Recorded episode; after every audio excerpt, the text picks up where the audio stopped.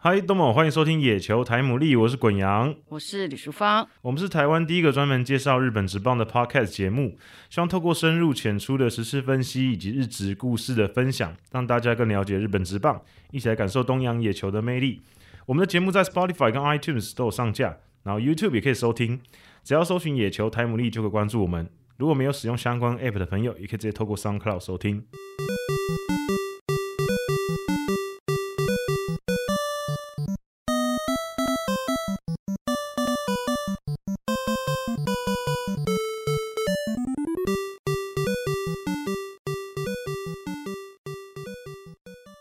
欢迎大家来到第一百集的野球台牡蛎。那这是一个算是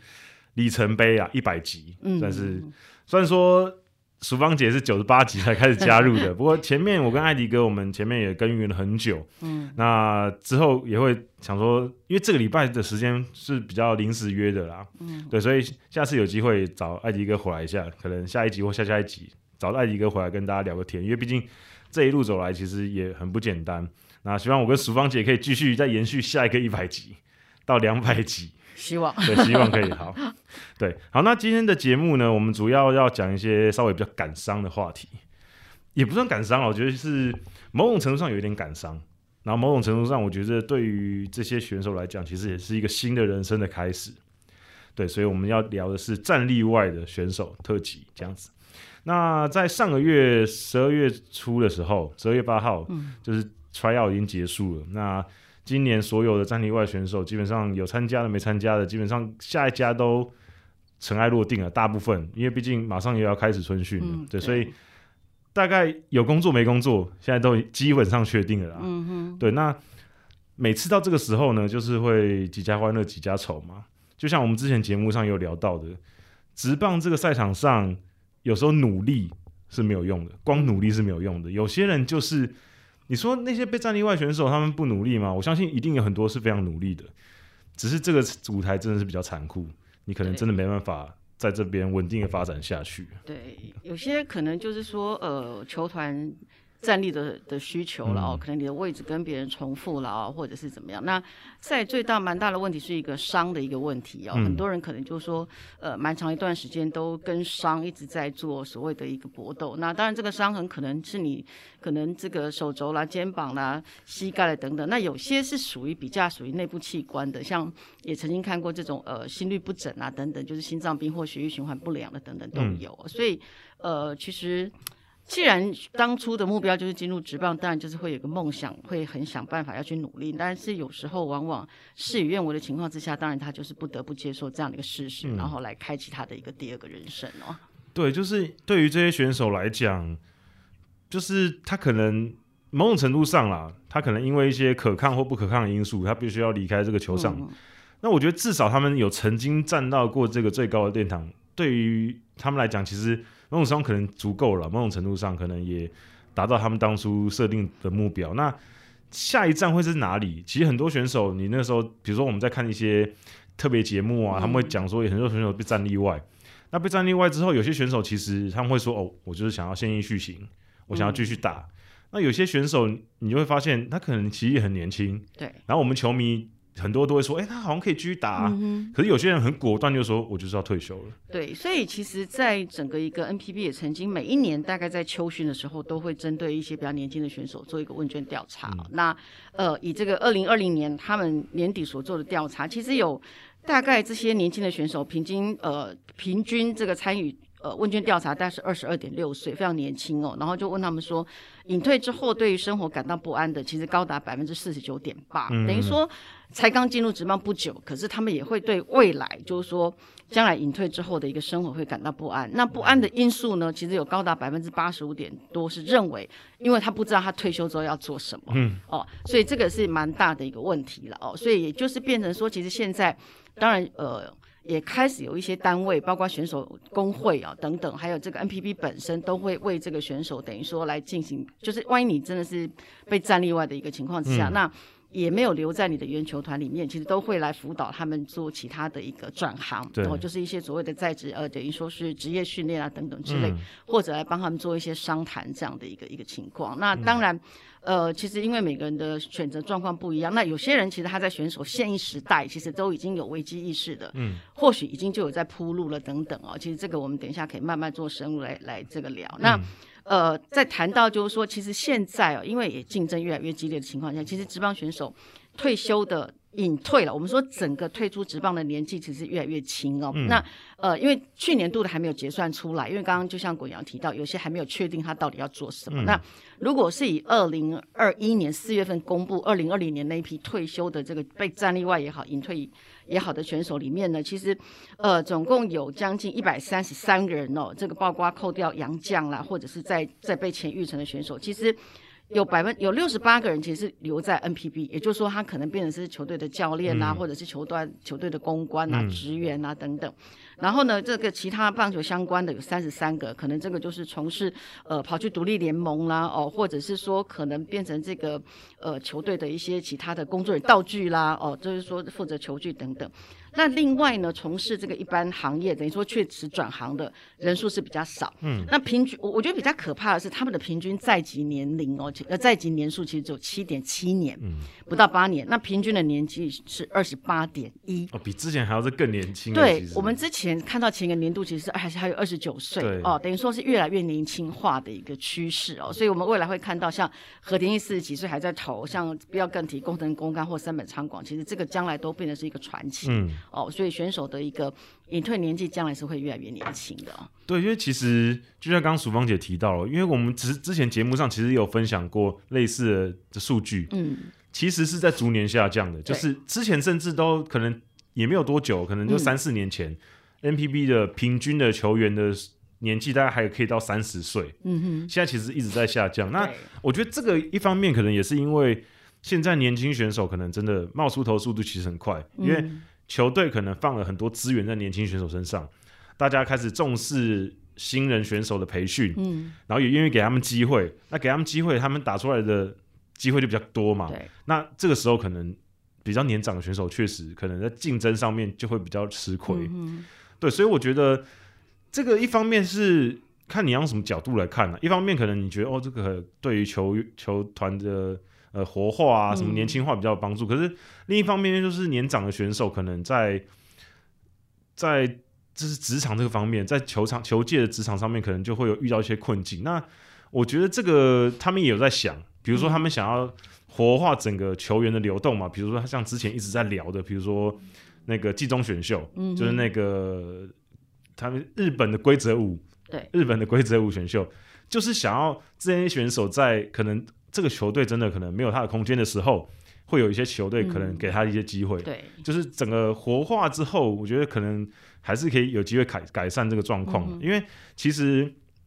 日本职棒在这几年，尤其是球员工会跟球呃资方那边，其实就很多积极在讨论，就是要针对球员怎样可以再发展的更好。嗯、比如说像刚刚讲的，比如说日本的规则五选秀。或者是要不要增加球队？我哦，要不要增加球队？这个东西已经讲了好几十年了。哦、没错，对，对，就是他们一直想说，那是不是要增到十六队？嗯，再增四队。那如果增四队的话，那选手当然自然舞台就变多了嘛。嗯、那确实这个可能性其实已经来来回回讨论好几十年。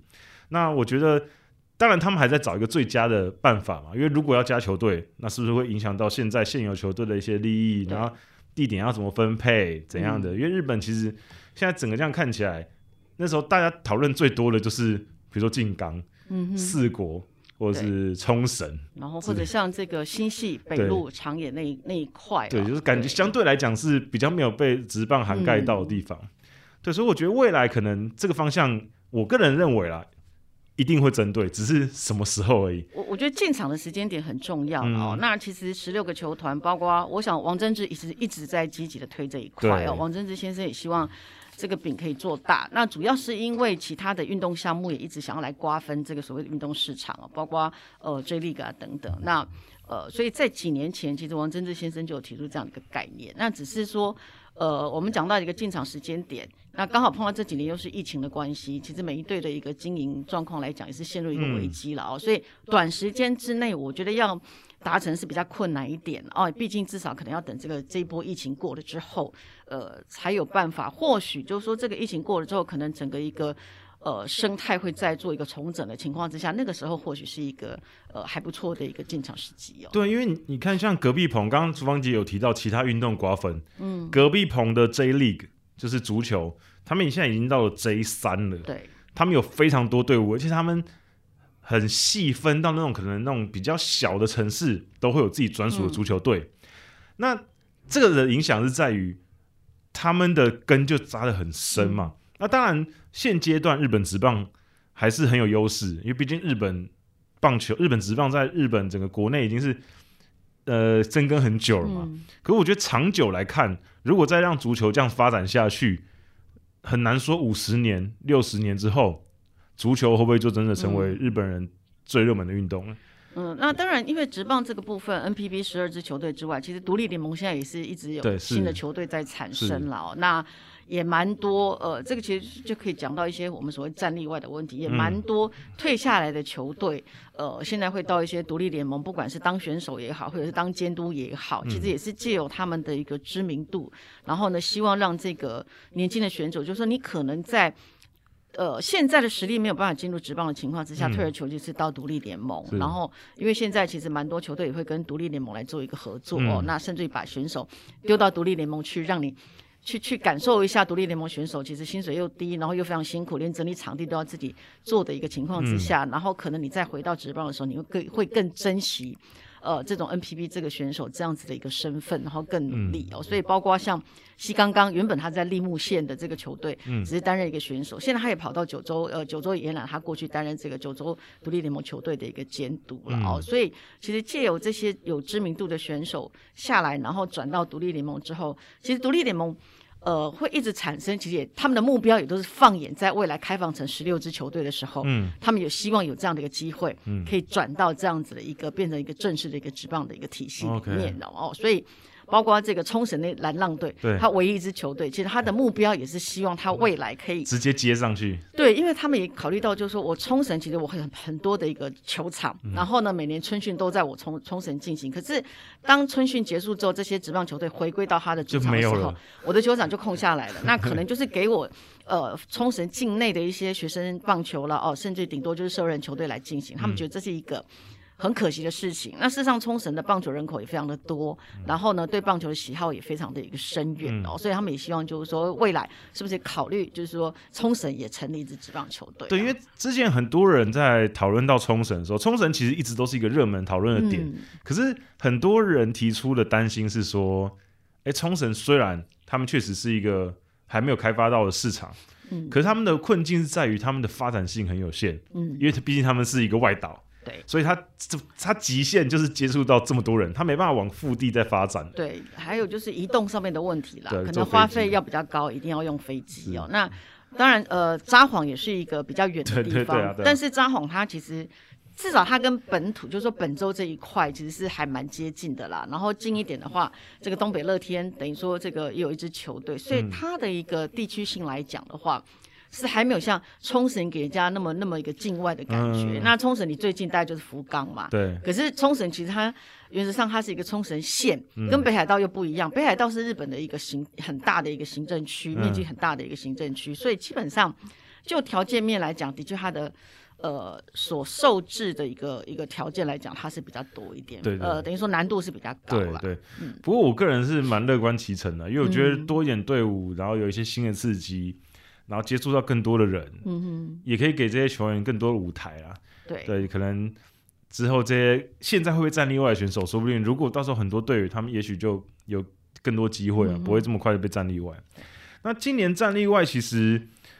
其实我们去年战例外的时候就有提到 try out 这个、嗯、这个测试会，它的就是它还存在的意义是不是其实比较小了？因为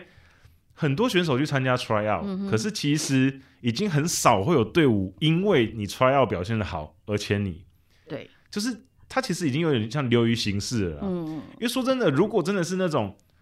就是战力外出来，如果这选手真的很好，那基本上他们就不会去参加 tryout，就直接会有球队去接触他们。比如说像西川遥辉、嗯、大田泰示这种。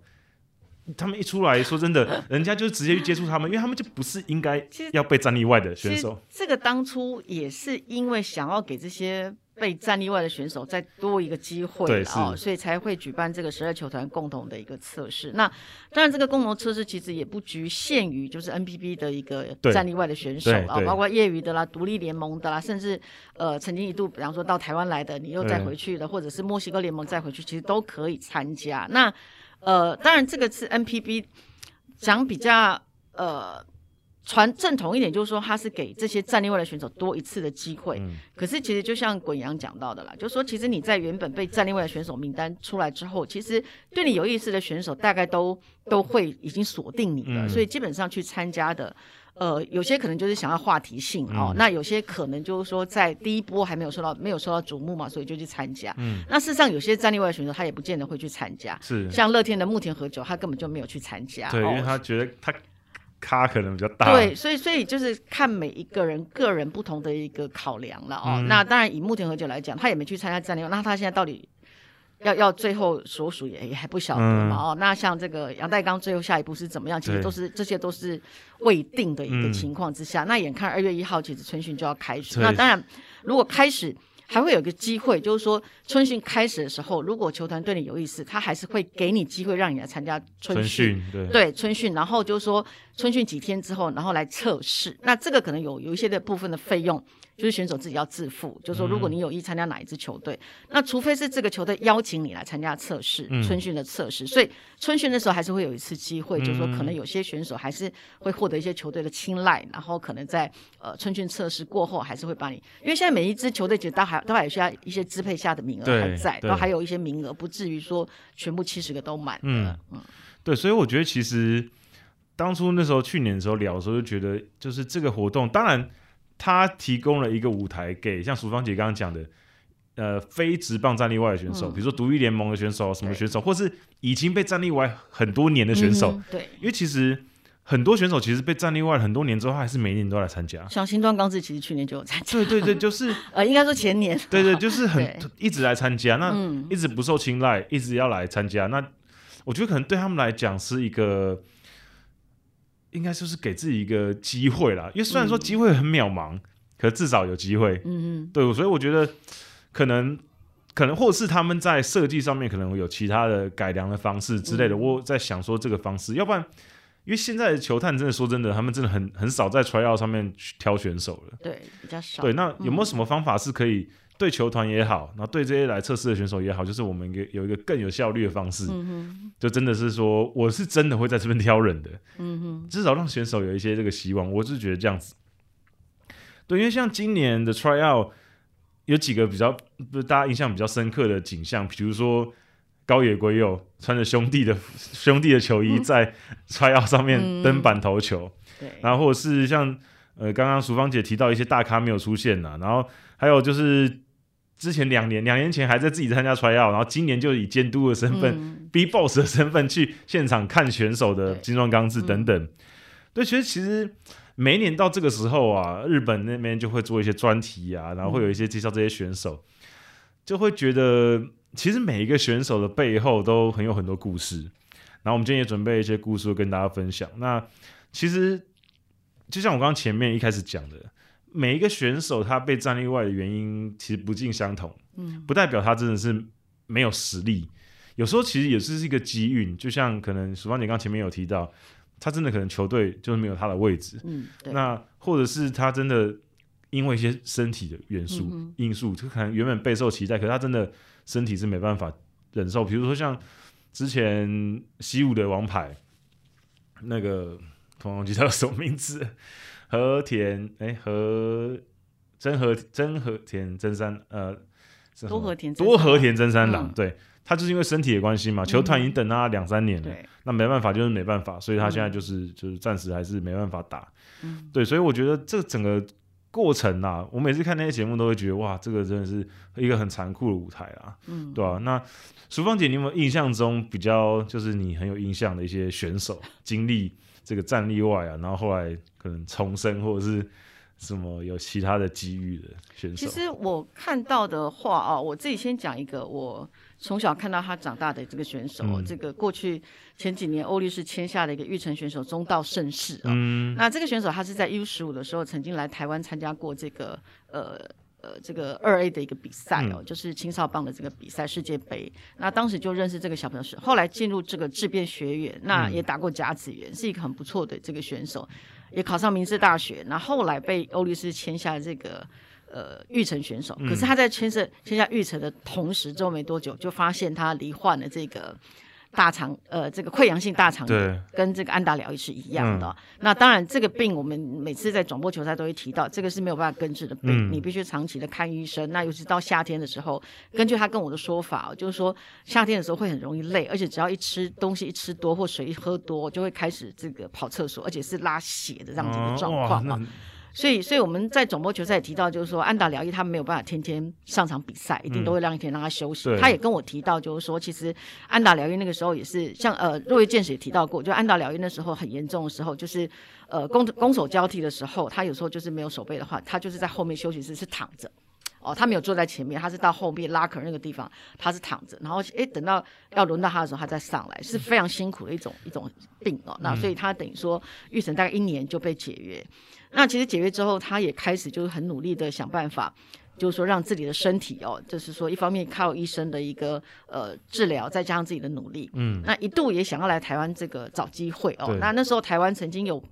有一个日本人叫做色川东马，他曾经办了一个，就是说找了一批浪人，哦，就是可能有日本人、有韩国人、有呃这个古巴人等等，然后到台东，哦，到台东跟台东的球个球队进行，一方面是集训，一方面是比赛。嗯，他也等于说透过这种不同的一个机会，然后看自己有没有办法再重回到一个球场。嗯、那那时候大阪一个叫介世萨开喜也成立一支球队，他也去参加了。不过后来因为、嗯呃，球队本身旁边也没有什么其他球队可以跟他们进行比赛，哦，所以他最后也没有办法打球。后来就是刚好，像在一个烧肉店当店长，后来烧肉店当店长，然后当了大概一年多之后，嗯、现在呃，等于说又有个朋友成立一个类似所谓的棒球训练的一个教室哦，嗯、里面叫做梦道场，嗯、那里面有提供一些打击机器啦，然后甚至于他们会会指导一些小朋友，就是说做传切球啦，一些基本的这种。呃，所谓棒球的一个技术的一个指导、嗯嗯、哦，他也现在就在那个梦道场里面工作，嗯、所以等于说到后来还是回归，就是他喜欢的棒球这一块哦，嗯、所以至少。他目前还是在棒球这一块里面。那呃，因为这个孩子是非常优秀，我从小看到大，所以我也觉得蛮可惜的。因为最后是生病，就是我们刚刚提到，不是他不够努力，是因为这个疾病带给他这样子的一个问题，然后让球队也没有办法认为，因为已经有个安达疗愈的例子在前面，那安达疗愈是前辈嘛，所以呃，对球队贡献也很多。然后当然也不可能就以这样的理由，那他们也知道说，如果你的病是跟安达疗愈一样，那。你以后也会面临跟安达疗一这样的一个状况，等于说在站立的取呃使用度上面，可能球团要考量的比较多。那加上他是育成选手，嗯、所以等于说他只有一年啊、所以就被牺牲掉了。嗯、这个是我我亲身周边就有这样的一个一个例子在，所以这个是比较可惜的部分。嗯、那淑芳姐，你有跟他聊过，就是他、嗯、可能他是怎么去调试吗？因为你看，好不容易到了自己算是梦想的舞台嘛，嗯、只要打直棒。就做，然后就做一年，对，然后因为自己的身体的关系，没错，我是没办法。所以这个就是后来为什么我会呃，后来就是他有主动跟我聊天聊天，因为我你说他来想要来台湾，对对对，他是时候就问我说台湾是不是有？他说不管是职棒也好，业余也好，只要有机会他都愿意来。那当然第一个就是会考虑到语言的问题嘛，嗯、也帮了问他帮他问了几个球队，那当然就考虑到说第一个他。可能再来是语言上的不通，同样的也会考虑到就是他身体的一个状况，其实这个是大家最担心的啦。嗯、所以那个时候，呃，就是说刚刚提到的这个那一支日本，等于说是呃怎么讲，联合军来台台东的时候，其实他也是希望就是说台湾的球队也有机会看，可不可以看上他这样子。嗯、那其实那一次我有去台东找他，其实身体状况都相当的不错。那就像他提到就是说。其实平常真的是都是 OK 的，只就是来的时候，来的时候，尤其是最怕夏天。嗯、那他有跟他有提到说，医生说其实这个因找不出什么具体的病因到底在哪里，嗯、那有可能是压力太大造成的。可是，一旦你得了这个病之后，你就终身摆脱不了它哦。所以这个是比较比较可能对他来讲，我觉得比较可惜的部分。嗯、那还好，就是说现在他至少呃有朋友出资成立了这样一个叫做梦道场啊，有、嗯、有兴趣的网友可以去搜寻叫做梦道场这样的一个地方，那可以让他变得就是以这个。呃，也不算说正式教练哦，就是说以这种所谓指导者的身份哦，然后也可以跟其他呃喜欢打棒球的业余人士也好，或者是这种国中生、高中生也好，都可以一起，就是说来来让他们彼此大家协助，然后让这个对方的球技也可以更精进，那他自己也可以一直就是说在棒球这个圈子里面来来做他最喜欢的一件事情。对，因为其实像这种不可抗因素，嗯，离开的真的就会让人家觉得比较可惜啊，因为他真的是。不是他自己的原因啊，嗯、就是因为这样子的关系。像比如说之前，呃，因为去日本采访的关系，然后也会有接触到一些退役的选手嘛。比如说，其实球团内部就很多工作人员都退役选手嘛。嗯、那我有我有时候都会想说，这些选手他们可能去年都还在球场上跟那些选手在那边接露骨，然后在那边打那个，然后隔一年就变成球队的公关。那我就我我自己想象了，我没有仔细跟他们聊过这种，嗯、不知道淑芳姐有没有经验，就是跟他们聊完之后，不知道他们那个心情上的调适，就是要怎么去转换这个身份，嗯、因为其实应该是很很很突兀，感觉很突兀，感觉很突兀啊！就我在同一个环境，那可是我今年变成穿西装了，就是很奇怪。这个真的就是要做一个很大的调试了。嗯、那呃，曾经跟日本呃巨人队的这个。从选手退下来的，那目前已经是在营业企划部的这个堀田一郎、嗯、哦，他北海道出身的选手，以前日本队、嗯、呃巨人队的这个外野手，他那时候退下来的时候，刚好担任二军的这个马内甲，就二军的管理，嗯、然后有到台湾来跟台湾的这个呃，我记得那时候还叫做蓝牛的时候有友谊赛哦，嗯、那。大概一个礼拜的时间，就我们两个一起工作，所以也跟他聊了蛮多的。那他也，他就真的有提到，就是说他原本是球队的选这个选手，嗯、然后突然退下来要当这个马内甲。他说那个真的是让他很难去适应，就是以前都是人家帮他做好了很多事情，对对，现在是他要去帮选手做很多事情。对，那他也提到，就是说其实。即便就是说你是从选手退下要转任球员的呃球队的职员，大家认为说这个是最最稳定的工作，然后至少你还在这个圈子，嗯、可是不见得每个人都有机会哦。嗯，他那时候跟我的讲法就是说，至少以巨人队来说的话呢。你要是大学学历，大学毕业的学历才有机会留在球队里面当职员。哦，高中生不行，高中生的机会还几乎是没有，就要有大学学历。嗯、那为什么会有这样的一个限制？就也不是说限制，就是说不成的规定，就是说他们认为说，至少大学生其实你在大学生四年，不管你是有没有用功在念书，但是你至少是有经过多了四年的一个机会，所以你在对于人际关系的一个应对的部分来讲，你会比高中生要多一点。嗯，哦，然后呢，可能在。包括，即便你可能退下来之后，你很多都是要用电脑去作业。嗯，那你大学生或多或少在功课上面，可能你要写论文什么的，你就必须要用到电脑。可能很深的呃，Excel 那个或许你还不见得都会，但是至少一些基本的你是可以。可能比高中毕业生来讲的话，嗯，你是比较容易。去进入状况也比较容易适应这一块，所以当你所以巨人队一直都是以就是说你要进入球团，即便你是要当管理也好，当球队的公关也好，嗯、你都是要大学毕业的一个学历才有办法去进行。所以他也提到，就是说真的那个心态上面来讲的话，很难去适应。然后呢，你要面对很多的人，可能你要不断的去去跟人家拜托，或者去做，比方说哦，你是球团的公关，然后记者要来。约采访，嗯、你就要去帮选手排，你要去问选手愿不愿意去排那个时间。以前都是人家帮你排好了，哎对，几点来一个，呃，要来要来接受你，嗯、要来采访你哦。所以这个是很难调试的。所以这个就要，呃，就就顺便聊到这个乐天过去的这个第一指名选手长谷部长谷部康平哦，长谷部部康平他是这个爱知也是这个大学毕业的一个选手哦。嗯，那当年第一指名进入乐天，对那投了几年之后，呃，成绩还好。那呃，我是在他大学的时候就认识他，那个时候是在社会人球，呃，等于说是以社会人球队为主的这个日本的国家代表队来打二零零七年的世界杯。嗯，那当时他是大学生哦，那那一年其实很有趣的，就是说表现最好的三个选手，一个就是射精正，嗯，一个是田泽纯一，然后再来就是长谷部长谷部康平哦，所以他们三个人是投手里面的一个，算是一个虽然先发啦、中继啦、closer 这样的一个角色了。嗯、那隔年他又来参加，呃呃，不是隔年嘛，年底马上又来参加这个北京奥运预赛。嗯，哦，那他是唯一的业余选手。嗯、那因为全部都是职业的，他一个业余的。然后刚好之前我就认识他，所以变成每天我们两个就会 聊很多。然后他就会来办公室找我，就是一个很可爱的小朋友这样子。嗯、那后来进入乐天之后。之后大概投了几年之后呢，哎。那时候刚好就是说，也等于他的战绩其实没有符合球队可能来年的一个需求哦，所以他就退下来。那退下来之后呢，球团也认为说他有不错的一个学历，然后又蛮年轻的，就把他转转为这个球团的职员。所以他也是乐天球队成军以来第一个就是说，呃，退下来之后马上转任球团职员的这个选手。嗯，那他转任球团的职业选手是，他是担任营业部。嗯，然后他负责的工作是什么？你知道吗？就要就是要去开发那种季票，哦、年度季票的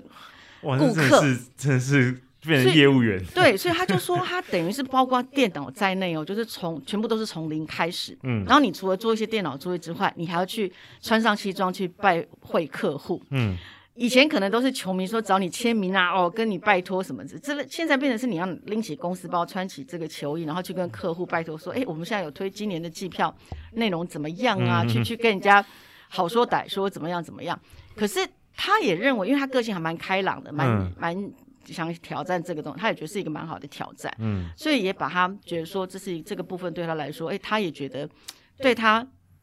呃，来说成长很多，就是说除了棒球之外，他又开拓了一个新的一个状况。嗯、那没多久之后，球队又把他转任，就是说，哎，让他去负责这个赞助商，哇，他可能要去开发赞助商。从 B to C 变 B to B 了。对对对，那可是，呃，就像刚刚提到，就是说，哎，这么多年下来之后呢，他自己觉得说，哎，好像其实我可以再去开发一个，开拓一个我新的一个人生。所以他在二零二零年的时候，他又。从球团退下来，就是离开，他又做了一个新的工作，变成开启这个面包店。哦，这个 呃，日本一个非常有名的生吐司，高级生吐司拉胖的一个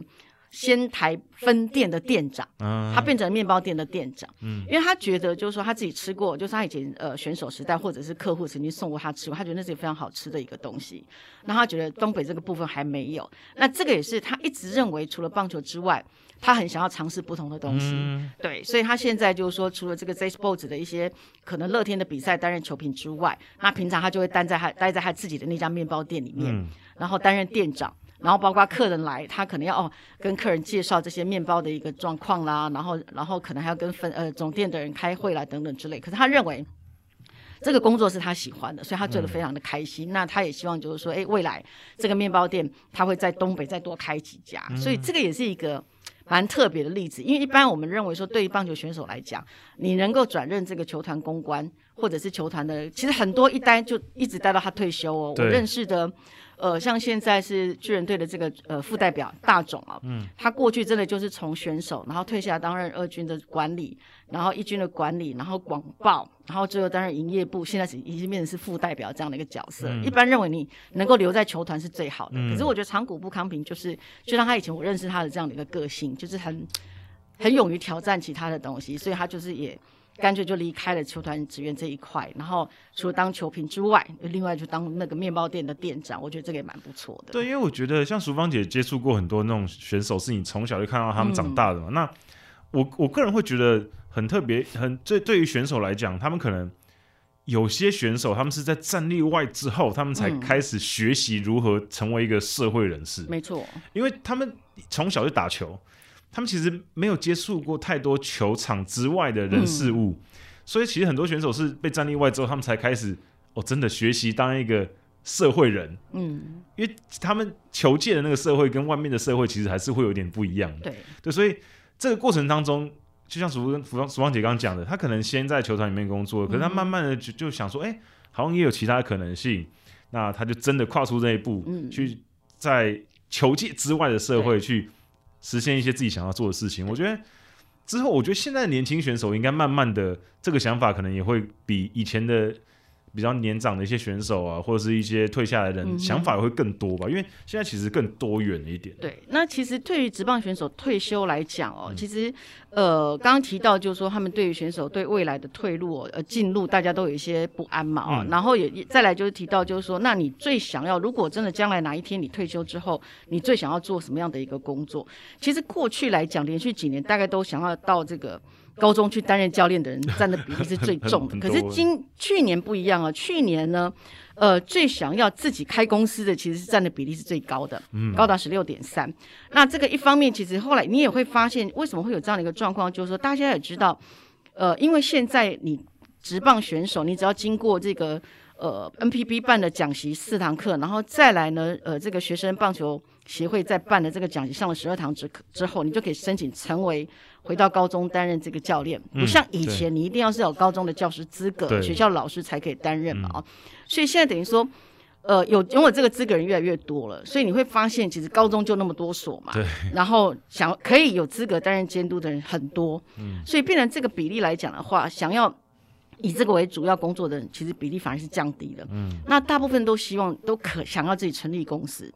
那为什么想要自己成立公司？其实职棒选手最大的问题就是说，刚刚提到他要去外面找工作，很多选手他等于是从可能小学三年级、四年级就开始打棒球。然后一直到高中，甚至大学毕业，他都是打棒球，他没有所谓的求职经验。嗯，其实包括很多选手，他们都有提到，就是说，其实他们要去转职，最大的第一个难关就是要怎么学履历表 啊。对，然后我要怎么写？对，我要怎么写履历表？他说我上网去查，查了半天，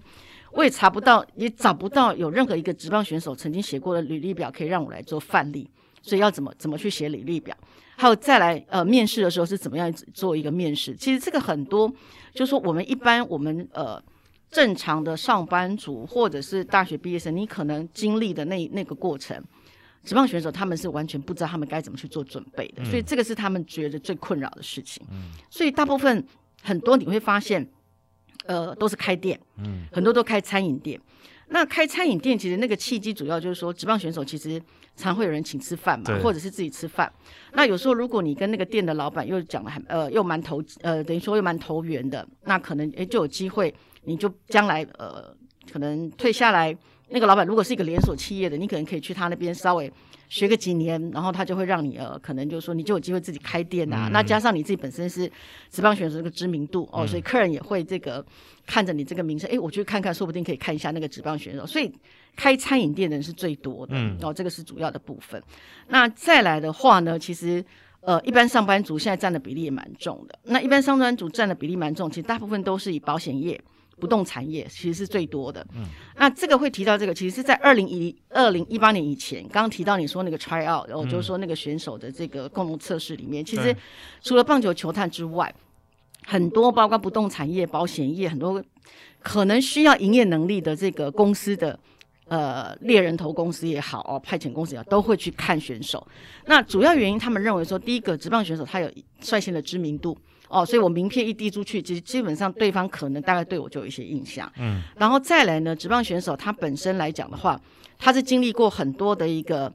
困难，比方说从小练球很辛苦啊什么的，所以营业的这个部分可能会面对很多挫折。可是对他们来说，可能这个挫折可能不会像一般的草莓族或者年轻人那样子，可能一下子就被打垮了。嗯，然后再来呢，就说我们刚刚提到他的知名度，其实人脉也都很有关系。所以其实，在二零一八年以前。蛮多那种 try out 的时候都会看到是不同产业的这个所谓的呃公司的人事部也都会去看选手哦。不过很比较可惜的是，二零一八年以后，呃，这个 NPB 就禁止非职棒的职业呃棒球相关的这个 人事部人去看，不能进去了。对，所以二零一八年以后，这些公司行号的这个人事部人就没办法进去看 哦。所以变成呃选手可能就是说自己要要要面临这样找工作的一个部分哦。这个是比较。呃，最近比较呃出现的一个状况哦、嗯。那再来，当然，如果有些选手他本身其实大学时候的一个念书的条件还不错，其实有些人还是毕业呃，等于说退下来之后，其实比较少数啦。像有人考上会计师的、嗯、哦，有人考上律师的，还有考上类似那种呃大型的这种建物哦，大型建物的这种专门处理的类似。嗯呃，代书啊什么之类的这种执照的也有，也有考上医生的，对对，也有考上医生的，其实 都有了哦。那像这个医生的话，就可以讲到过去软银的马元孝哈，嗯，呃，马元孝他过去是软银的这个救援王嘛，哦，然后后来转到了欧力士队，那他现在是拥有国家资格、国家证照的这个所谓柔道整复师，也就是一般我们所谓的骨科啦、推拿啦，就是骨科这样子的一个、嗯、一个。呃，执照还有这针灸，好、针灸师的这样的一个执照。嗯，那他也提到，他当初其实大家都说，哎，呃，他可因伤所苦了。然后后面那几年在欧力士的时候，就是战绩也不是那么理想。然后后来球队是自由契约嘛，他就干脆隐退、嗯。他说，其实造成他要选，呃，等于说自由契约，其实他还是有机会可以去做其他呃球队，可呃其他球队可能还是会有想要他。嗯，可是后来他会自己毅然决然就。借由这个契机宣布他就隐退，其实是一个非常重要的因素。是他那时候在软银的时候，因为就是受伤的关系哦，嗯、那呃后来觉得说，哎，自己好像应该要多多照顾自己的身体哦，所以他就会去呃不断的去看一些。呃，防护员啦，看一些医生呐，然后让他们就是说看自己的身体状况，然后自己也会找书来看哦，自己还会找那种人体解剖学之类的书，然后去跟他的防护员做研究，等于说对自己的身体下了呃如何照顾下了很多的功夫。可是毕竟他不是专科的，所以每一次呢，他就要跟防护员花很多的时间去沟通，所以每天可能花好几个小时在沟通，说哦要怎么照顾他的身体，然后他的身体应该要怎么样弄比较好。那一天每一天这个花上的时间呢、哦，可能赛前也好或比赛结束也好，可能大概三到四个小时这么多。嗯、然后每一次换一个新的防护员进来，可能还要再从头来一次。嗯，所以等于说他花在这个上面，呃，对身体的照顾是花了很多的时间。那后来转到欧律师，当然他又复活成功。他觉得这个部分来讲，对他来说是因为他自己下了很多的功夫，所以他能够重新再复活，可以重新再回到这个投手球。可是当有一天他发现。一个很严重的问题，就让他觉得说，其实他这个做法当然让他的身体变好，但是不是正确的，是因为他在比赛的时候，因为是 close 呃后援投手嘛，所以比赛前面他没有办法参，他没有不用参与，就他居然在比赛过程当中睡着了，睡着了，他睡着了，然后他那时候吓一跳，醒来之后他突然吓一跳，说：“哎，我怎么会睡着了？”嗯，后来他自己在反省说，其实他花在呃，就是说。要让自己的身体变好这一块花了太多时间，嗯，那也要求防护员太多了，等于说他们两个彼此沟通花了很多时间嘛。防护员必须完全了解他的身体，才能针、嗯、呃对症下药。对，他自己也花了很多的时间照顾。那他觉得说，其实对选手来讲，你要照顾好自己的身体，让你自己可以无病无痛的在。呃，这个球场上面其实光靠一个人的力量是不够的，你一定要有一个你专属的防护员，或者是真的学有专精的人来协助你。可是球团的防护员真的有限，那他觉得说这样子的情况之下，他觉得他对这方面又很有兴趣，嗯，所以他就觉得他想要来尝试走防护员这一块，嗯，哦，所以他退休，他从这个欧律师宣布。隐退的时候，其实，呃，包括一些电视台的一个球评工作了哦，甚至独立联盟的一些教练啊、监督工作都有找他，他都推掉，嗯，然后就跑去念这个九州的一个呃医疗运动专校，然后就是专心去学，包括所谓的日文叫做柔道整复师，嗯、那其实就是我们一般所谓的你一个挫伤啦、骨折啦，可能你不用去医院开刀哦，可能就是我们。台湾来讲就是那种叫什么推拿师傅，是可能就就帮你弄一弄啊。物理治疗师是。日本叫整骨啦，什么之类的，然后还去学针灸这样子，然后整整上了大概三年的课。嗯。然后呃，在二零一九年通过国家考试啊，然后就就拿到了这个国，而且是国家证照，国家证照的一个考试。嗯。然后呃，后来这个当然今年他去年吧，去年他接下来呃这个。九州九州一支鼓励联盟球队的 GM 的一个角色。嗯，那事实上，在他拿到证照之后呢，他就曾经是一个呃软一位选手的专专门的这个防护员，而且那个选手真的是开过了好几次刀，嗯，然后又重新复活，就是颜其祥。嗯，对。他后来就是拿到执照之后，他就去担任担任颜其祥的一个个人的防护员。嗯，哦，所以我们知道颜其祥其实他原本就是有有呃那一年投了七十几场比赛嘛，所以就是说有开刀动手术，可是呃这一两年又复活过来。那事实上他也他就有提到，就是马原孝浩对他的帮助是非常大的。嗯、所以这个马原孝浩等于说是感受到，就是由他自己亲身的例子感受到防护员这一块其实对选手是非常重要，而且他觉得他应该。去学这一块，然后他后来有出书哦，所以这个也是蛮特别的一个一个例子哦。从曾经拿到个人奖项救援王，然后现在摇身一变变成是呃协助其他的选手在照顾选手的一个身体，而且是拿到这个国家证照。对，因为其实很多选手他们就像马原孝浩是属于他在打球的过程当中，他自己意识到自己一些问题，然后发掘自己其他的兴趣啊。嗯、因为其实像马原孝浩这样子，就是。因为自己可能受伤，嗯、然后而去想要多了解一些防护的东西，然后进而觉得这东西他蛮有兴趣的。其实这些选手蛮多的，很多。对，像有些选手，比如说像呃，很多选手喜欢就是在球场外再去研究一些很多东西，嗯嗯、比如说球场上的东西，比如说打比修，大家出了名的，大家知道他很喜欢研究棒球这个东西本身，嗯、然后他出了很多书教人家怎么出变投变化球。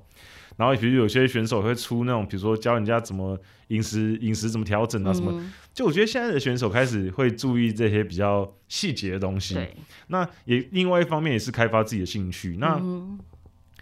然后还有最近其实这几年开始有一些选手会在隐退之后去转其他项目的运动，嗯、有，那真的蛮特别。比如说之前那个横滨的选手，有人转去打橄榄球，嗯，因为其实橄榄球不太确定听众朋友知不知道，因为其实橄榄球自从上一次日本有在那个世界橄榄球世界杯上面有拿到不错的成绩之后，嗯、其实这几年。当然说也不是到非常爆红啦，可是就是已经有一群人会蛮喜欢看橄榄球的，嗯、在日本，那已经有蛮多选手会有两三个吧，转去打美式足球、嗯、或者是一般的 Rugby，就是英式橄榄球的也都有。嗯、然后之前还有打跑去打板球的啊，嗯、就其实这些跨行的转行的其实也都蛮有趣的。对对，其实这个倒不是先例哦，因为更早更早更早这个。嗯尾崎将司，嗯，哦，巨人队的尾崎，嗯、其他尾崎将司现在在高尔夫球界大家都知道很有名哦。嗯、这个 Jumbo，其实他原本是巨人队的选手，嗯、哦，那等于说是打了没几年，就是没有什么打出太多的这个名号，所以他就转高尔夫职职业高尔夫选手，那就真正发光发热。对，然后事实上转任职业高尔夫选手其实也不少了哦，就是说其实人数也蛮多的。嗯、那因为主要是棒球选手，其实大概。喜欢打高尔夫球的也蛮多的哦，嗯、所以这个也就是让他们就是说再转行起来就也不会有太大的问题啊、哦。嗯、那还有再来就是说还有转格斗技的，像马场，呃，还有古木克明也打过那个马场啊。马场过去也是这个巨人队的一个选手，嗯、那也是在这个隐退之后呢，然后去转任这个摔角选手啊、嗯哦。那摔角算格格斗的一种，然后再来呢，这个呃曾经有来过台湾哦，打过罗德阪神，后来加入这个陈泰。哦，成泰 Cobras 的这个利川龙史，嗯，哦，利川龙史呢，他后他也曾经有一度去打这 K One，嗯，哦，日本的格斗其实我们大概讲的都是，其实日本很多，哦，日本有所谓的 K One，然后有这个呃，还有秀斗哦，修斗，嗯，哦，那还有一般的这个综合格斗技，还有 Kickbox，哈，就是很多种。那刚刚提到古木克明呢，古木克明他也是打，他是属于这种综合格斗技，对，对，然后再来西武的香内城，嗯，哦，香内城其实现在他也是在。我转这个格斗在发 展，格斗第一场初赛就被 KO，就被 KO，对，格斗技在发展。不过这些转任格斗的，其实很有意思，就是说他们在转任格斗之余哦，其实他都还没有忘记。棒球这一块，所以很多都是还会去担任青少棒的监督。是啊，像这个利川龙史呢，他呃本身是这个青叶出身的，所以他就有青叶木章的这个 boys 联盟的一支球队，他就是担任监督。然后再来古木克明也是，古木克明现在也是横滨一支这个青少棒球队的一个监督哦。那刚刚提到转任板球的其实是木村生武，嗯，哦木村生武转任板球，然后再来这个。过去横滨的这个监督三本公儿，他的儿子哦，嗯、三本武白志，他也是 DNA 贴下来之后，他后来也是去打板球。嗯，那美式足球呢，就是刚刚提到这个 DNA 的石川雄洋。嗯，那另外还有呢，过去西武的这个中继后援投手野村生野田生武呢，他是走跑去做这个竞艇。嗯，哦，日本有竞艇，竞艇，他是属于也是属于这种职业运动的一种哦。嗯、那郭俊野野田生，我们对他印象就是有点肉肉的，个子小小的。他因为敬挺他们就是要塞进去，对，敬挺跟这个马术一样哦，跟赛马一样，都是要非常的轻巧，所以他一口气大概也是减了大概十几公斤，所以也是判若两人。完全不一样的两个人。呃、他现在他好像现在已经在开始在那个竞艇的选手学校已经开始在对，已经在开始在接受训练了哦。嗯、那当然接受训练完之后还要经过测试才知道，就是说他有没有机会哦，可以正式成为这个竞艇选手。对所以对，嗯嗯，所以这个就是说蛮多呃职棒选手呃可以转行。那当然这个其实也跟他们日本人的一个从小习惯有关嘛。嗯、日本的小朋友他不会，父母不会从小只让你打一种运动，对，从事一种运动，他会让你多方面去发展哦。可能你。呃，在参加参加社区球队是足呃这个棒球，那可能学校的社团你打的是足球，或者你呢呃社区球队的这个足球队、棒球队你就有参加，然后在学校又是参加另外的这个什么游泳课啦，什等等都不太一样，所以这个比较特别的。那其实讲到职棒选手转任棒球，其实在这边讲一个这个题外话，清原河伯的儿子，他原本在庆应大学，其实他学的是美式足，他原本做呃这个一开始进去的时候。是玩美式足球，嗯，可是后来他现在呢开始在打棒球了，嗯，哦，所以这个也是未来，像今年这个春季联赛的时候，其实清英大学大家都一直看到清原和博的儿子，嗯、一直也期待这个小孩，呃，过去都以美式足球为主，然后现在突然上大学之后改打棒球，会不会在这四年里面呢，就是发挥遗遗传他父亲的这个天分哦，然后是不是将来这四年内有好的成绩，或许。呃，职棒也会对他有兴趣，会成为是一个话题，也说不定了。嗯，嗯对，因为刚刚淑芳姐提到了蛮多很有趣的例子，就是很多选手跨行啊去转。嗯、那刚刚提到野田生吾，我想要跟大家稍微聊一下，不知道大家有没有看过镜艇？淑芳姐，你有看过镜艇吗？现场？我知道，我没有现场看过，但是就是在那种你有看电视上、呃、新闻的画面有看过。对，因为我在日本工作的时候，那时候我去现场看过镜艇，它就是在一个类似河道这样子，对对对对，不断的对那个速度，而且那个很有趣哦，嗯、就是。我们那时候其实进场，它有点像是有，反正就是有点像赛马嘛，嗯、只是变成竞艇而已。对，然后它就是进去之后，进去不用钱，嗯哼，可是你要下注的话，你要花钱嘛。然后他下注很有趣，就是他那个观众席啊，后面会站了一排人，嗯、然后那个人呢，他呃大概有四，我那时候去的时候大概有五六个人，然后他就会站在一个，他们自己带一个小木箱子，嗯哼，然后他就会站在那个小木箱子上面，然后旁边就摆了很多就是。有点像是台湾很很很多人喜欢买那个六合彩，嗯、然后那种什么名牌什么东西，哦、然后他们就很多那个东西，然后他们就会在那边卖他们的名牌，然后就会经过人，他们就说：“哎、欸，你要不要跟我的这个牌？”然后就会跟你就会有人跟他们买他们的牌，嗯、然后就买牌之后，然后就去下注。然后我那时候也也有玩了几，可是可是我完全就是完全完全不知道怎么玩，就瞎买一通。嗯、可是我觉得那个氛围蛮有趣的，就是。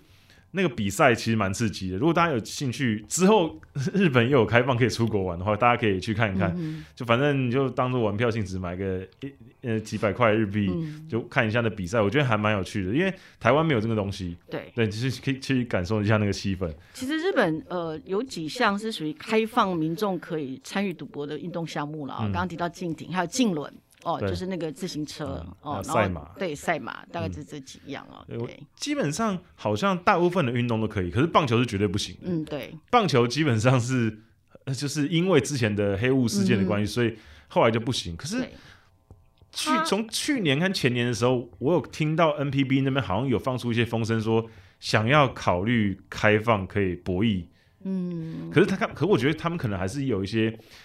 有一些共识需要去。对，因为因为棒球其实已经从以前到现在都一直被呃认为说可以由人为主导的因素会会存在一种竞技嘛哦，它跟田径啦、啊嗯、那种比速度啊那个不太一样，就是说只要是你有参与人物人去参与这个裁判的这个部分，其实都会被被呃抓毛病，就是说会有一种被人为操控的一种竞技了哦。那你如果又加进这种赌博的因素在里面的话，其实。只要你有一点点，人家就会觉得，哎、欸，你是不是有问题？对对对，会只要有一点点这种呃，看似不太寻常的对失误，可能就会有一些谣言出现。那我觉得这个可能，就他们的立场来看，可能会觉得说，这个不仅对球团，甚至对选手，可能都是一个。比较不好的一个了哦，就说有时候万一有这种网络，因为现在网络又又那么发达，如果就是在网络上面稍微就是说有一些那种言上的一些言论出现的话，嗯、可能都会造成相当负面的一个影响。对，因为我那时候听到看到他们在讨论这个原因，是因为当然一方面 NPB 当然也是希望借此提高一些营收嘛，嗯，可是就像淑芳姐刚提到了，这个其实。其实棒球，你像比如说你像中华职棒，你就知道，因为中华职棒之前有传出过打假球事件嘛。嗯、那即便已经有一阵子没有传出来了，可是你看网络上那些网友，一旦发生一些比较奇怪的失误，大家说哦，这个对打假球，嗯，没错，对，就是变成好像就是很容易会有这种言论出来。嗯、那当然你要避免这种言论也没那么简单，嗯、因为因为说真的，有时候就是会发生一些很奇怪的失误，没错。那也不代表他一定是打假球，嗯、有时候可能就是球员稍微。晃神，还只是发生一些很奇怪的事物嘛？嗯、对，所以我觉得可能舆论这方面，哦，这，说到舆论，其实这一两年日本职棒的球团开始也重视网络上的舆论、嗯，对，他们开始会跟网友网友警告说，你们再在网络上乱骂人，我要告你。对，因为有一个很明显的例子，就是乐天的森源康平、嗯、哦，森源康平在两年前其实投的非常非常的好，嗯、那只是后来有几次比赛，几场比赛就是表现不是很理想哦，对，所以最后这个都导致球队没有办法赢球。嗯，那当时他就被网友在这个网络上面骂的非常的惨，嗯、那造成他心里一度有这种创伤了哦，所以连这个。后来的比赛，甚至隔年，其实都一直没有办法恢复该有的一个状况哦。所以就是说，包括乐天球团在内，很多球队都开始去很严重的去看待这件事情。因为我们都知道，这个网友，反正他有键盘，他他就是敲一敲他的想想法进去，那也没有办法去追究他的一个责任。可是，在意的选手，他会去看的一个情况之下，可能真的就会对选手，呃，有些言论很不负责任嘛。对，因为现在年轻选手一定会很喜欢花什么 Twitter 或是 Instagram，嗯、尤其是这一两年疫情的关系啦，大家都闲在家里。对，然后全部都是用这个 IG 来跟球迷做一个互动哦。嗯、那有时候难免就是说可能会。不是每个球迷都是那么的喜欢你，那有些可能就是会有一些不是那么恰当的言论啊，嗯、那可能呃比较敏感的选手他就会受到一些影响哦。对，因为说真的，就算再怎么健康的选手好了，如果你一天到晚有收到那种有人私讯你，然后是讲那种，嗯、因为其实我常会看日本一些网友，比如说你呛之类一些他们的。他们的一些论坛，嗯、其实有些日本网友，你不要真的真的，大家不要以为只有台湾有酸民啊，全世界都很多酸民。日本的酸民没有比较温柔，他们也是很多人就是会有那种真的是很可怕的言论，比如说就直接叫选手去死啊，然后什么叫选手什么滚蛋啊，怎样怎样的。嗯、所以当然健康一点想法，心态比较健康的选手，当然可能就看看笑笑。可是年轻选手来讲，我觉得你真的很难去。忽略那些言论，嗯、因为因为那些言论有些感觉，就是我不太知道他们要怎么面对那言论，就是他们为什么可以骂的这么凶，嗯、而且不用负责任？对啊，对，所以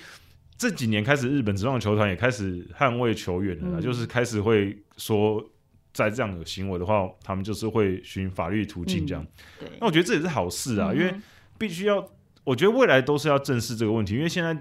一定都是未来就是这样的，网络上网络时代，大家一定是网络上会有很多言论这样子。那球团也球，你看在球场上，如果有人发酒疯乱骂人，也会被警卫带带出去嘛？对，嗯、对。那现在只是变到网络上嘛？嗯、你在那边网络上那边乱骂人，我们也叫警察把你带出去嘛？嗯、对，所以我觉得慢慢这个，我觉得风气还是要有，就是可能还是要呼吁一下。那我觉得我们的听众可能不会，可是我觉得我还是要呼吁一下，就是大家在网络上发表一些言论的时候，你当然可以骂选手。你可以指给一些指教，可是我觉得牵扯到球场外的东西，或是那种有关于人身攻击上面的东西，嗯、我觉得就尽量不要了。对，因为没有这么没有到这么严重，嗯，不会有选手故意要打的不好的，没错。对，他可能真的状况不好，那你就骂他一下嘛，嗯、你就觉得我今天怎么打那么烂，那我觉得也就差不多了。对啊，对，不要再牵扯到其他更多的东西了。对，对而且他也不可能一年一百一百多场比赛，每一天。都是可以让他集中，因为有时候可能家里有一些事情啦，等等，有一些事情等等，都会影响到他的一个心情哦。所以很多时候是要将心比心来来来看待很多的一个事情哦。对，对，是因为而且必须我必须说，比如说呃，再回到之前我们几集有聊过的，比如说监督调度的问题。嗯，有时候因为有时候我们是以一个第三人的视角在看待这个整个比赛，嗯、那我们对于当局所有状况的了解，其实。并没有这么深，嗯，我们不太确定每个选手的状况，对，我们也不太确定上现场当下的状况，嗯哼，那你就以我们知道的状况下，你觉得，哎，他这个调度好像不太合理，嗯，可是当下可能有一些细节状况是你不知道的啊，所以他们才会做出这个判断，对，所以我觉得其实大家当然有时候会质疑一些调度，可是我觉得也不用带入太多，因为我们获得的资讯其实很有限嘛，嗯，那。现场的教练他们得到资讯绝对是比我们多很多的。这个就可以提到一个我自己亲身经历过的例子哦，就是应是二零一五年的亚锦赛吧，嗯、那时候田岛大树还在 JR 还没有进职棒的时候啊，对，然后在台湾打这个呃亚锦赛，他们是社会人球队啊。嗯那当然，田岛那一年他是第二次打亚锦赛，他已经是队中的这个王牌投手了嘛，嗯、所以当然大家都认为说，哦，他应该就是会会呃对中华队或对韩国队哦。结果哎，他一直整个从预赛一直到最后这个比赛都没有上场，一直到最后一场比赛对中华队的时候才上来。嗯、那我记得那那个时候这个转播的这个单位，这个球评跟主播，我是事后看了啊，就是说他们还讲说，哦，这个。日本队果然就是田岛大叔是王牌，所以一直都把他隐藏着，一直到最后一场比赛对中华队的冠军战才让他出来。嗯，其实事实根本不是这样，是因为田岛大树、嗯、他们来，他们来的时候，第一天我们就去这个应该是新庄棒球场去去这个呃官方官办练习的活动的时候呢，嗯、他就在那个休息室前面哦，那时候他躺在那边，然后他我记得他是在好像防护员在帮他先帮他做按摩还是怎样，结果队友在手背练习的时候踩到他了，这不是 这个传二垒手一个传球要传给一垒的时候没有传好，直接。传到休息室里面，打到他的后脑勺，嗯，直接打到那后脑勺，哦，很痛的感觉。所以他整个人就是当场就倒地，根本没办法起来。然后防护员因为是在后脑勺这一块，所以大家都很紧张，就就全部跑去看。然后我就当场跟其中一个防护员，我们就一起做。呃，这个车子到马街医院哦，因为马街医院那时候他们说有这个日文会日文的医生哦，所以我们就到马街医院去照 X 光啊，然后去去去照核磁共振，做了很多的检查，因为毕竟才第一第一场官办的 练习而已哦。然后去了之后呢，医生是说，哎，骨没有骨折的一个现象，那只是说是不是有脑震荡、颅内出血，可能就是要经过观察这样子。所以呢，那几天其实后来就是一直在观察他的状况到底怎么样。那每天防护员跟教练都会问他，就是还是有一点头晕啊，甚至这个，因为如果大家被球打到的话，大大家都知道，其实那个痛不是一下子就可以消失，甚至隔天还在痛，嗯、痛三天都会有，尤其是在头部这一块哦。所以他其实他是一直痛了好多天。那他自己有提到，他是一个很敏感的人，包括他今天如果有一点偏头痛。或怎么样，他那一天可能整个投球状况就没有办法集中，嗯，所以这个也是为什么后来会让这个，呃。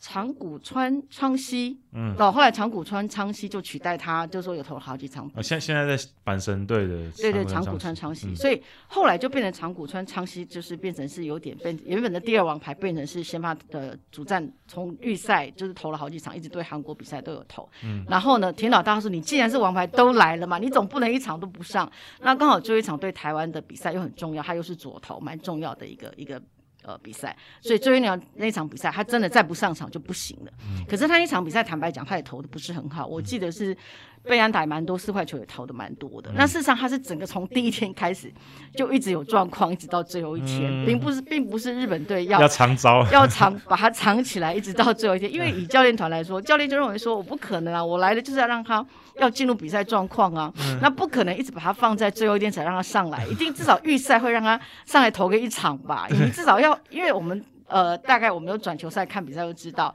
你至少那个轮值表嘛，至少要让他有那种比赛的感觉，对不可能每天让他只有 catch ball 而已，然后都没有上场。嗯、所以那个这个真的，除非你真的有在跟着球队走的，你才知道会有曾经有这样的一个事情发生啊，否则真的只能。看，那可能就是会会纸上的一个监督就开始批判了、啊。哎，教练团，哎，果然叫长兵啊，干嘛都不让他上来啊？嗯、所以这个很多东西，呃，为什么我们像我转球赛，我就尽量不要把很多东西讲死，因为我自己担任过翻译，曾经跟球队一起担任过，很多事情真的不是我们表面上看到的，很多东西教练没有讲，我们没有讲，然后外面的人是真的不知道的。对，因为他们不可能。球团不可能把每一件事情、每个选手的状况全部都跟你讲，错啊，因为很多很繁琐的事情嘛。嗯、而且他跟你讲了要干嘛？有什么好处？而且而且有时候可能搞不好这个选手前一天晚上拉肚子，对不对？对，今天脚比较软，没办法上去啊。那这个事情他也。没有必要透过公关昭告昭告天下说哦，他昨天拉肚子拉了几次，所以今天没办法上场。所以很多东西真的不要想太多，纯粹教练有他教练的安排，一定有他的理由。对，那也不要去去去，不要最后因为输球就去怪教练说今天为什么不派谁上来，就不用过多的揣测了。因为其实就像我刚刚前面讲的那种 detail 比较细节的东西，他们没必要跟你讲。嗯、那所以我我所以我之前其实曾经在节目上讲过，就是说。对于教练来讲，一整个球季很长，嗯哼，那他们绝对是在球季前，尤其是从春训开始，他们就会开始构思说，OK，我这一这个球季我需要用到的战力大概是谁？嗯，对，大概都已经列出来了。嗯、那在整个春训的过程当中，哦，他说，哦，可能谁可以再多一点，谁少一点，然后分配，然后已经有一个蓝图，说我们今年就是要主打什么，比如说什么球风，嗯、我们今年要尝试怎样打。所以他其实整季都是就是在贯彻这个东西嘛。对那很多东西不是这么短期可以看到效果的，嗯、所以我觉得我们球迷可以做的就是你看球，嗯，那你提出一些自己的看法，那可是不要太多情绪性，因为也许只是刚好那个教练的想法跟你不一样嘛。嗯、对。那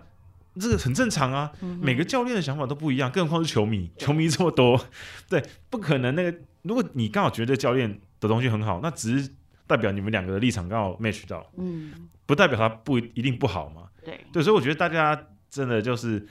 控制一下自己的情绪，对、嗯，不要乱骂人。所以这个就像井口之人跟这个吉田举人在对佐佐木朗希的一个使用方法一样嘛，哦，他们就有提到佐佐木朗希这个选手，他们真的就是有计划在进行。比方说一开始我，呃，前面几个月有就是想办法让他从一局、两局、三局一直到投完五局嘛，投完五局之后，我就可以让他先发再多投几局，然后呃。测试他可以拿下几胜之后，我再把目标再往后延长嘛，嗯、这个就是属于这种阶段性的一个一个做法，而不是一开始我就说今年我就是让佐佐木朗希拿下十胜，因为毕竟他是一个新人的一个选手，他是一个未知数哦，所以呃球队会有他的一个考量在，那甚至于选手其实。呃，有时候你看他热身赛打得不好，其实选手都是用一种反推法。嗯、假设三月二十四号开幕，他就是会在开幕的时候把自己的状况调到最巅峰，嗯、所以他是反推回去。嗯，那天热身赛的时候，我大概能够呃调整到百分百分之六十、百分之七十、百分之八十是这样子的一个状况哦。所以我们常常就是说，热身赛其实就是参考，对，也没有必要去看说哦，选手热身赛打得不好，就表示他今年状况不好，其实不是那么一回事。对，因为其实刚淑芳姐讲到一个很重要的点，就是球员会去回推嘛。对，那。那这个回推方法呢，老中青三代的选手的推法都不一样嘛。嗯、那老的选手，他们应该是要追求的是，我希望我这一个球季可以稳稳的打完，嗯、所以他们的调整的步调绝对会可能相对来讲比较慢一点，因为他们一方面年纪比较大，然后二方面他们有经验，他们知道自己的那个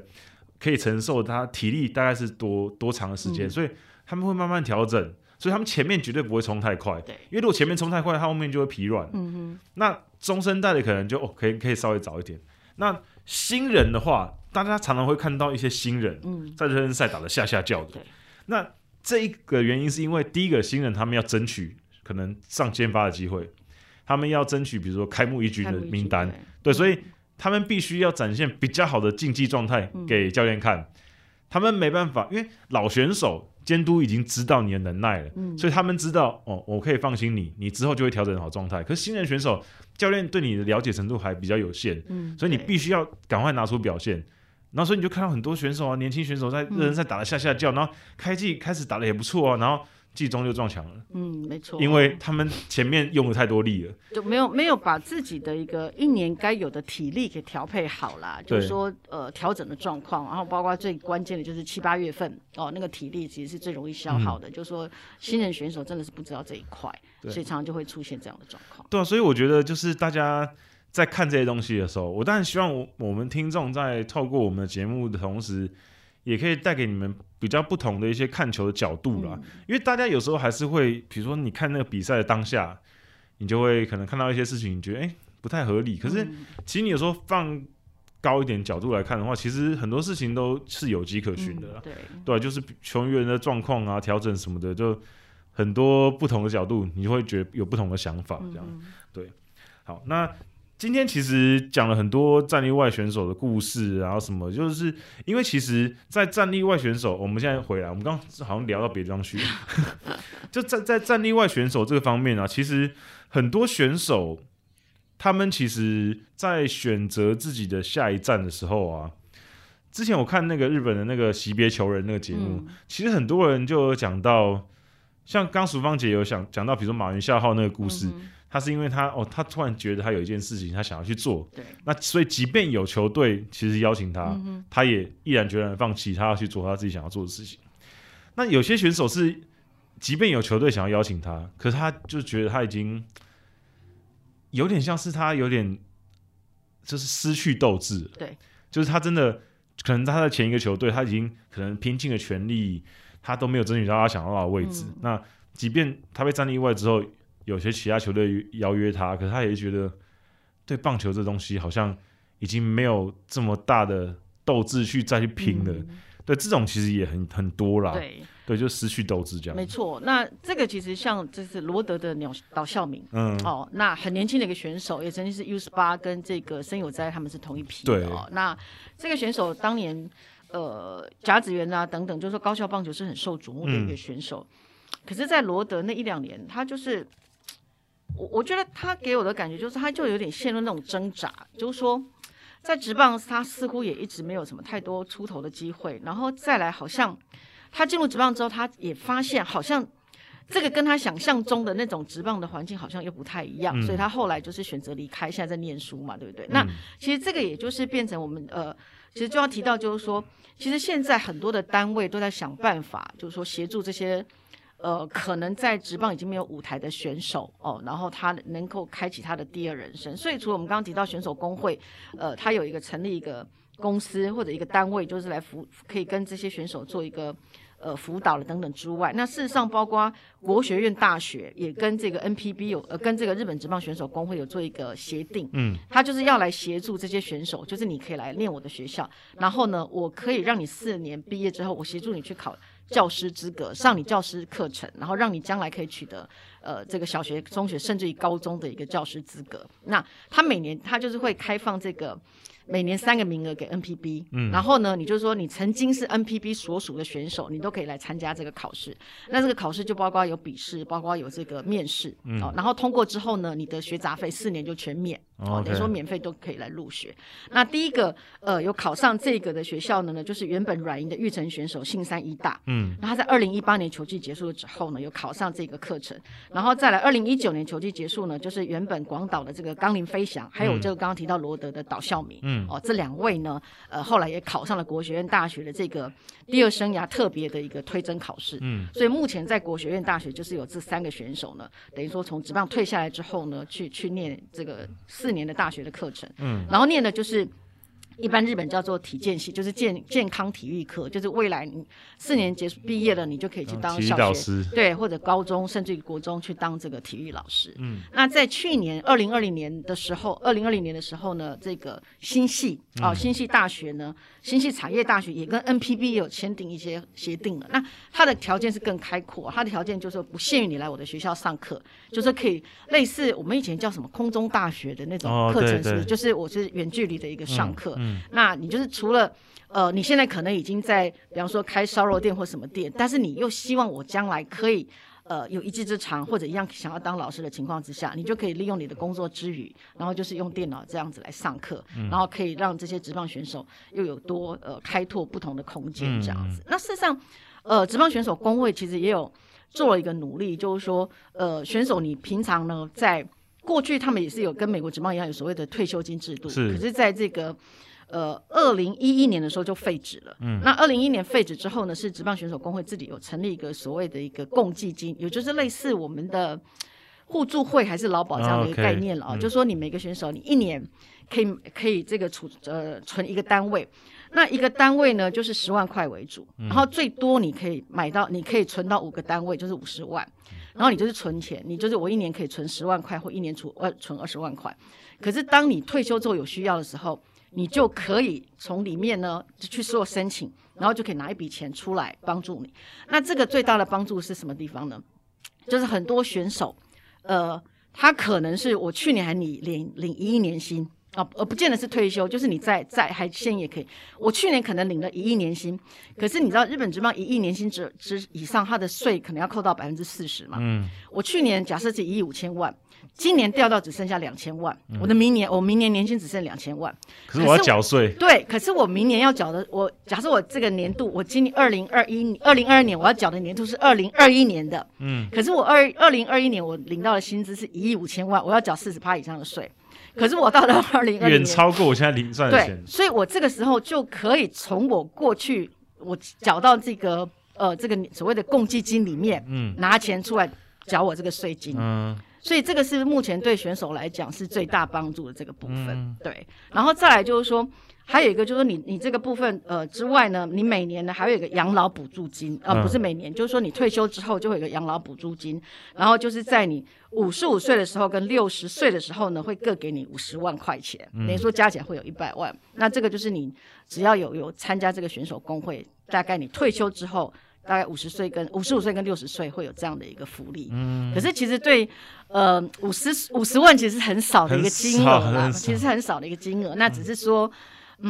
变成有一点是类似慰问金啦，还是养老金的一个补助这样子，对，对，我觉得主要还是要可能要靠选手自己要存自己的退休基金，对对对，就是要要理财的部分啦，所以其实在整个一个呃很多球团也会。现在会让选手知道这一块。所以像横滨 DeNA，他们在每一年春训开始的时候，就会呃召集所有的选手，然后就会跟选手讲说球团的一个呃。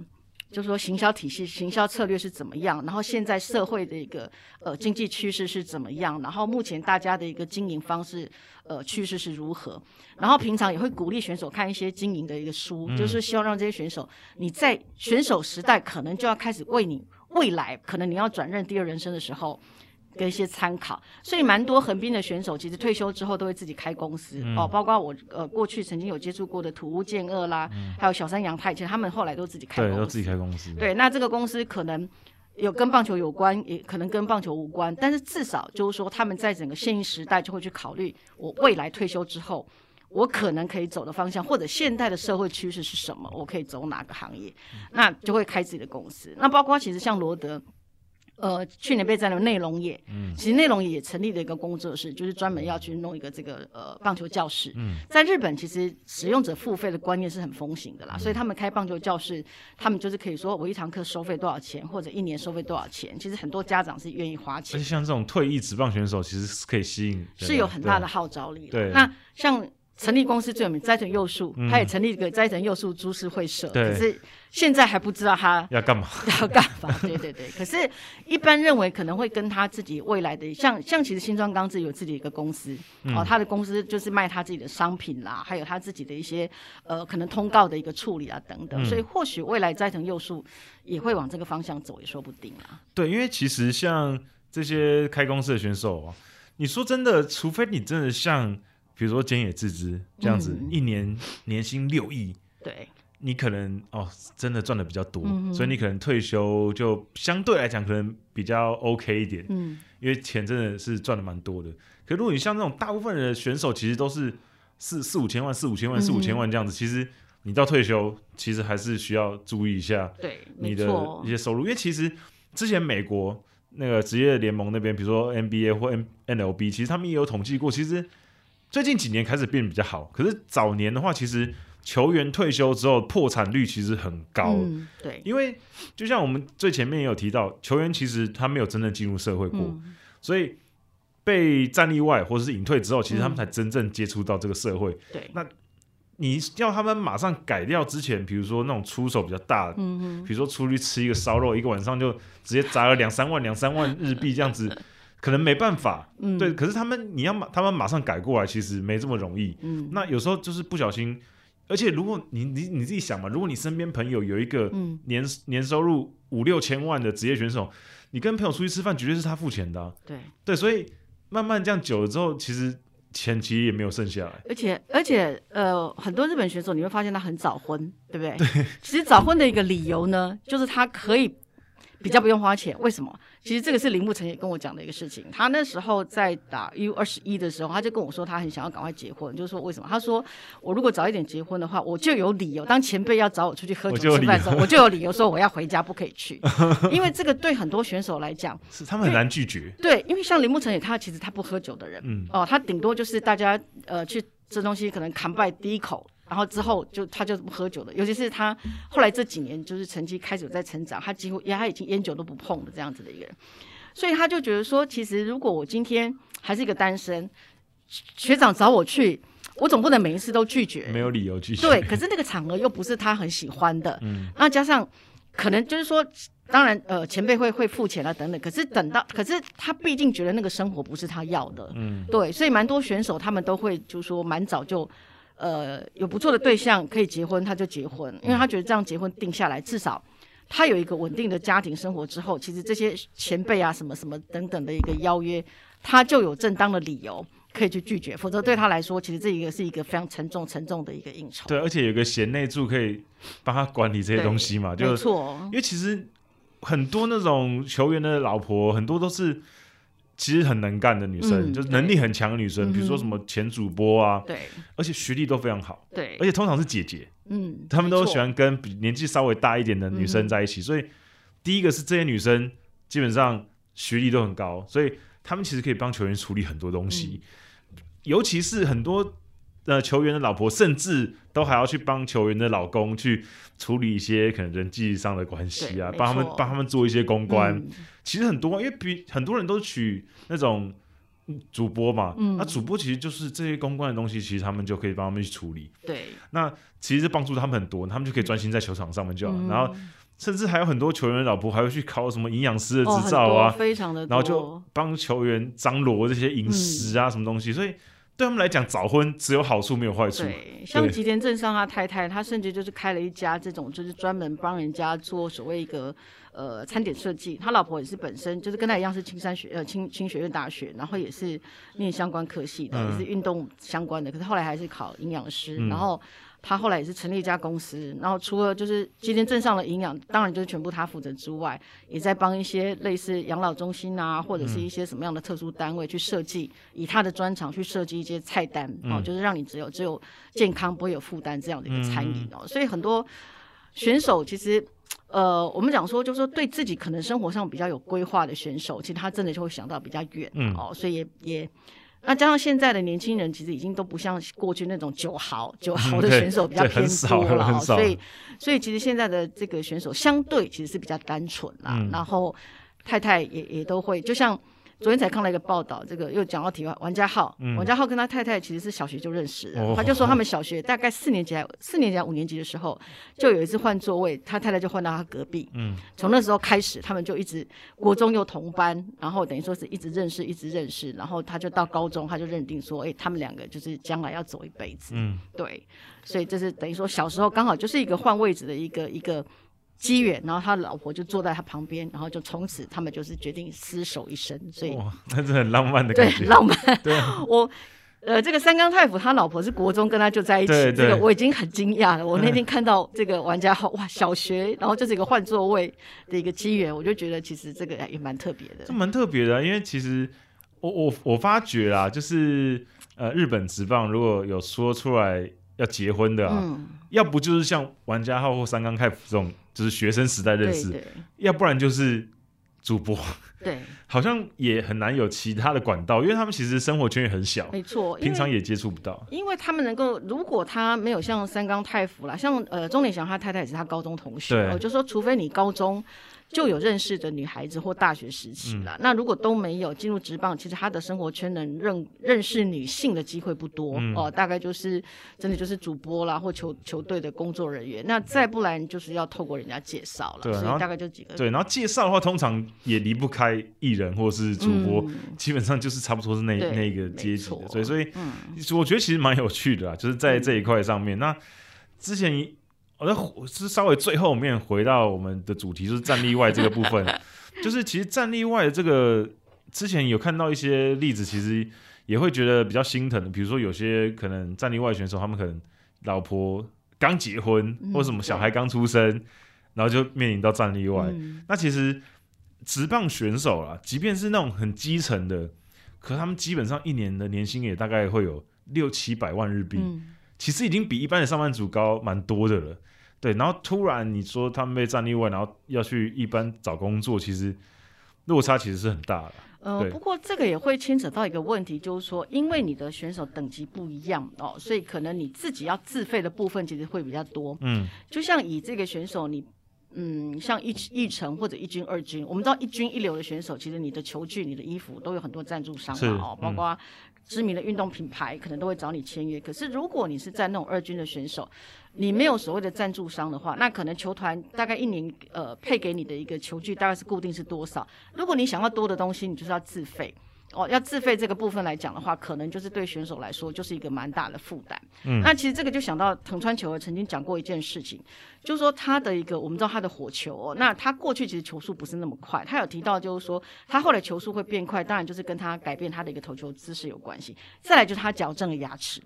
他说，其实他在那几年刚开始的时候，其实就有医生建议他去做矫正牙齿。他说，因为你矫正牙齿的话，对他的施力，对，但他他的出力是会更有力哦，就是是有帮助的。可他自己没办法去做，因为他说他后来去问那个矫正牙齿，一做就是好，就是如果你要全部都到好，而且是可以让你真的达到想要那种效果的话，是要好几百万。然后说他的年薪根本完，除了他他年薪扣掉他该有的一个支出啦、缴税啦，有的没有之后，他没有那样多余的钱。然后一直到后来他有投出成绩之后，球队好像一口气有帮他加薪到几千万，他才有那个余力去做牙齿矫正，而且花掉好像就是一两百万的日币。嗯，嗯那也就是那个牙齿一矫正之后，他的球速突飞猛进。对，所以真的有时候你看我们看。一军、二军哦，那你可能觉得说啊，二军的选手好像至少那个年薪又比新呃上班族要来得多。可是相较之下，其实很多东西他们是要自己自费的，嗯、就是跟一军的那种选手比较起来，对，包括可能多余的你要多一点的这个钉鞋啦，你要多一点的手套。假设你要挑战很多个位置，你可能就要很多不同的手套。嗯，对。那球棒你可能要试很多不同的一个球棒等等，嗯、那个都是变成跟一军比较起来，一军我可以跟赞助商。不断的，哎，他可以拿来很多来给我试嘛？我觉得有新的东西你可以试，可以试，嗯、免费的试。可是二军选手甚至育成选手是都没有这样的一个一个需求，所以相较之下，嗯、他们真的会过得比较辛苦。OK，好，那今天就也跟大家聊了很多战力外选手的故事，然后他们之后的第二人生的故事。那其实每一年这个时候都会有一些感伤的故事，那当然也是一个重重新的开始。那我觉得。这个场上，这个场上本来就是会有残酷跟一些比较温馨的事情，嗯、或励志的故事。那也是因为很多故事的关系，所以才会让我们觉得这个东西对我们来讲很有吸引力嘛。总不可能都是很正面的东西，总是会有一些负面的东西。嗯、那我觉得就是大家在看的过程当中，其实也会对这些选手也会有很多呃情绪在里面啊。所以这这个东西就是会让大家真的这么喜爱的原因啊。嗯、对，就如果只有好的，就没有这么有时候。一些故事有一点点缺憾，也是蛮美的。对，我我我个人是这样觉得。对，好，那今天很开心跟大家聊这么久。那第第一百集也再次感谢大家陪伴我们走过这么长的时间。那我们就下礼拜再见，啊，下下礼拜再见。嗯，好，那拜拜，拜拜。